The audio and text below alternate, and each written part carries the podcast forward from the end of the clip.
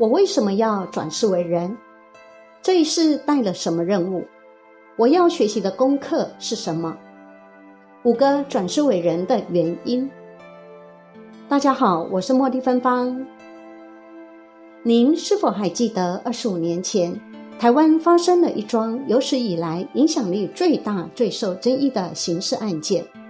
事件当事人就是我们耳熟能详的著名艺人白冰冰。一九九七年四月，白冰冰女儿白小燕上学途中遭人绑架并撕票，绑匪陈进兴在亡命天涯期间又连续杀人强暴妇女，后又闯入南非武官官邸挟持卓茂奇武官及其家人，演变成震惊全球的连续杀人强暴、绑架撕票及挟持人质的恶性案件。最后在警方安排下。某律师以及神秘人物陈太太进入官邸，冒着生命危险，成功劝服绑匪投降。他们见义勇为的担当与气魄，获得了社会高度的赞扬与肯定。神秘人陈太太自此声名大噪。这位陈太太就是我们要讲的通灵人蔡灵基。为了感激灵基的贡献，曾经负责白小燕一案的。台湾刑事警察局局长杨子敬先生事后也相继为他的五本书作序。那么，为什么在白冰冰甘愿支付高额赎金的情况下，绑匪还将其女儿残忍杀害呢？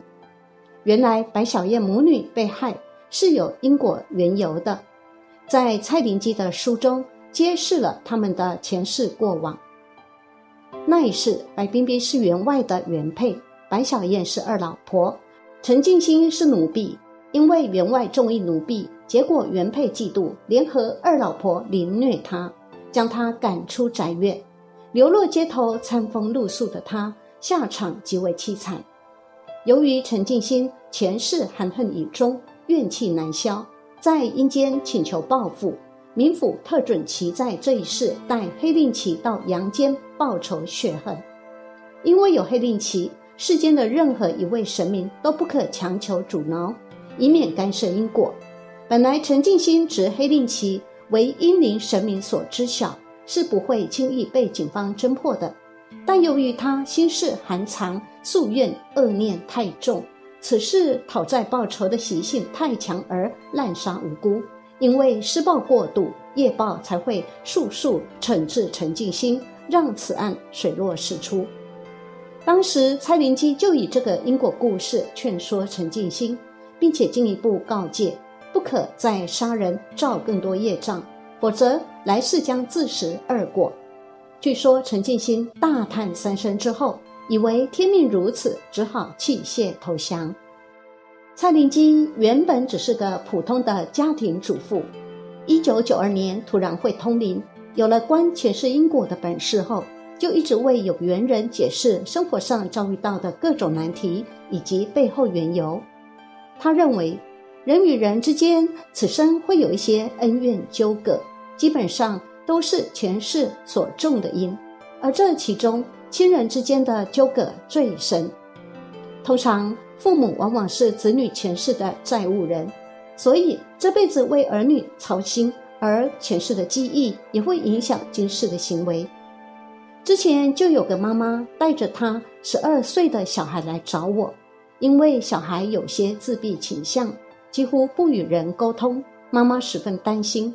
后来我看了小孩的过去事后，知道他前世曾经是个颇具声望、医德仁厚的外科医生，但有一次在十分疲倦的情况下接下了紧急案子，结果不小心病人死在手术台上，他因而。非常自责，甚至从此封刀不再行医，因为他自我期许很高。这件事情打击十分严重，转世后过去的阴影还在，所以他封闭自己，不与外界打交道。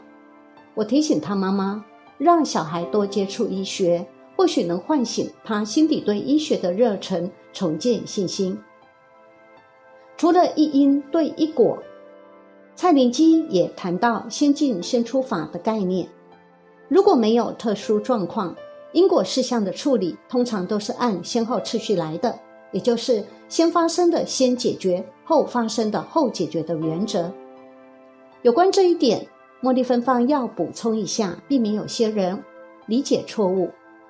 因果讨报除了先进先出法为大原则之外，强者先签，也就是一手果的作用会优先于先进先出法。蔡灵基又说，没事又会再造出一些新的因，为下一世制造新的果。当然，也有可能是累积了好几世的因，必须等所有条件都具备，因缘成熟了才会显现。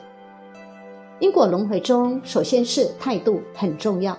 蔡灵基说，有心还债的人，自然能缩短欠债的时间，苦日子也就能够提早结束。其次是要改变个性，个性影响一个人的命运相当深。一般人最常见的不良个性就是贪心爱计较。他建议，不妨让自己拥有好的个性，包括。乐观进取、谦虚包容、乐善好施、守分尽责等，还有记得别凡事都推给因果，尽力扮演好生活中的每一个角色，比急于探求因果更务实、更重要。我为什么要转世为人呢？这一世带了什么任务来呢？我要学习的功课又是什么呢？在帮人探寻前世因果时，经常被问到这类问题。他说。转世为人的原因其实很简单，就以下五种：一、欠债还债。当记录一生的黑盒子，也就是阿拉耶识所记的二页中出现债权债务关系时，在合理的范围之内，债权人有权利决定要怎么讨债，债务人就没有商量的余地。欠债还债分为三类：欠命还命、欠情还情、欠钱还钱。欠命是最严重的，主要指的是伤及别人的身体或性命。如果让别人身体失去自由，损害了别人的名誉，也算是欠命。欠命多半在来世，必须以照顾受害者身体的方式偿还。欠情，来世当然就得用情来还，阻碍他人成长也属于欠情。欠钱，就得用钱来还了。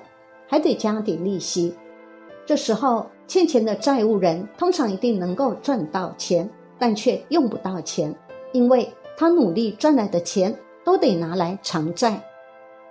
债权人在讨债的同时，自己也必须付出代价，例如欠命还命的，为了讨债，来生你的身体可能会出现病痛或残缺，再由债务人来照顾你一辈子。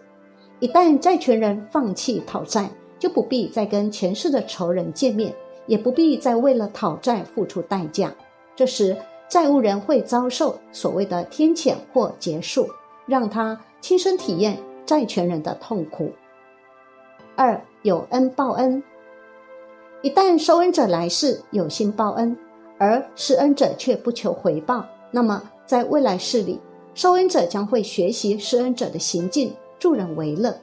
如果你是无心报恩的人，先别对施恩者不求回报高兴，以为自己赚到了。可能你会成为知名人士，一天到晚有救难团体来向你募款，为了面子，就算是不乐意，你也得掏出善款。三学习，有些人是因为学习而来转世的，包括自杀、无罪却觉得内疚。不同时空转世或自己有心要来学习的人，因果最终最严重的就是自杀。不仅带着因为自杀而产生的病痛投胎，还得带着当时的心结一起转世。老天爷一定会让当事人再度面对过去式所逃避的问题，直到他学会不以自杀解决问题，才算过关。至于无罪却觉得内疚这类转世的人。则占了极高的比例。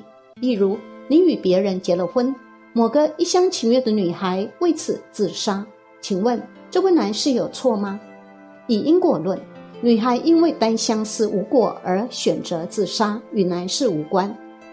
单方面的喜爱不能算是承诺，但如果这男士选择投胎转世来度度这个痴心女孩，帮她走出自杀阴影，那么他在修行的科目上就能多加几分，渡不了也不会扣分。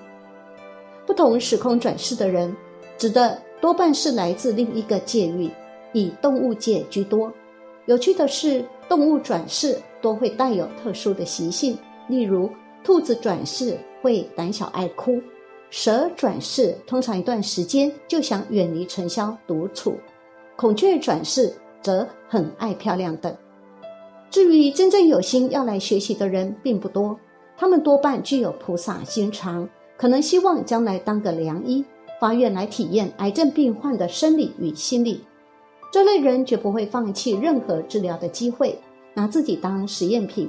生病就是他来到人世间想要学习与体验的课题。四、考试。这类转世投胎的人多半是从天上掉下来的，他们通常已经修得不错，没有了因果债才能够升天。正因为没有因果债了，所以投胎转世必须借用无关系人的肚子出生。因此，为了报父母恩，这类人投胎转世后，通常会为他的父母带来一阵子的财运。但是，别以为升天的人就不必再下来学习，因为转世为人才有升级机会，人世间才是大考场。那么，他们考什么呢？人生最难考的就是夫妻观，在婚姻这个考题里，就连特别下凡来考试的他们，想拿到高分也很困难。特别是在对婚姻的承诺方面，外遇正是当今许多已婚者必须面对的考验。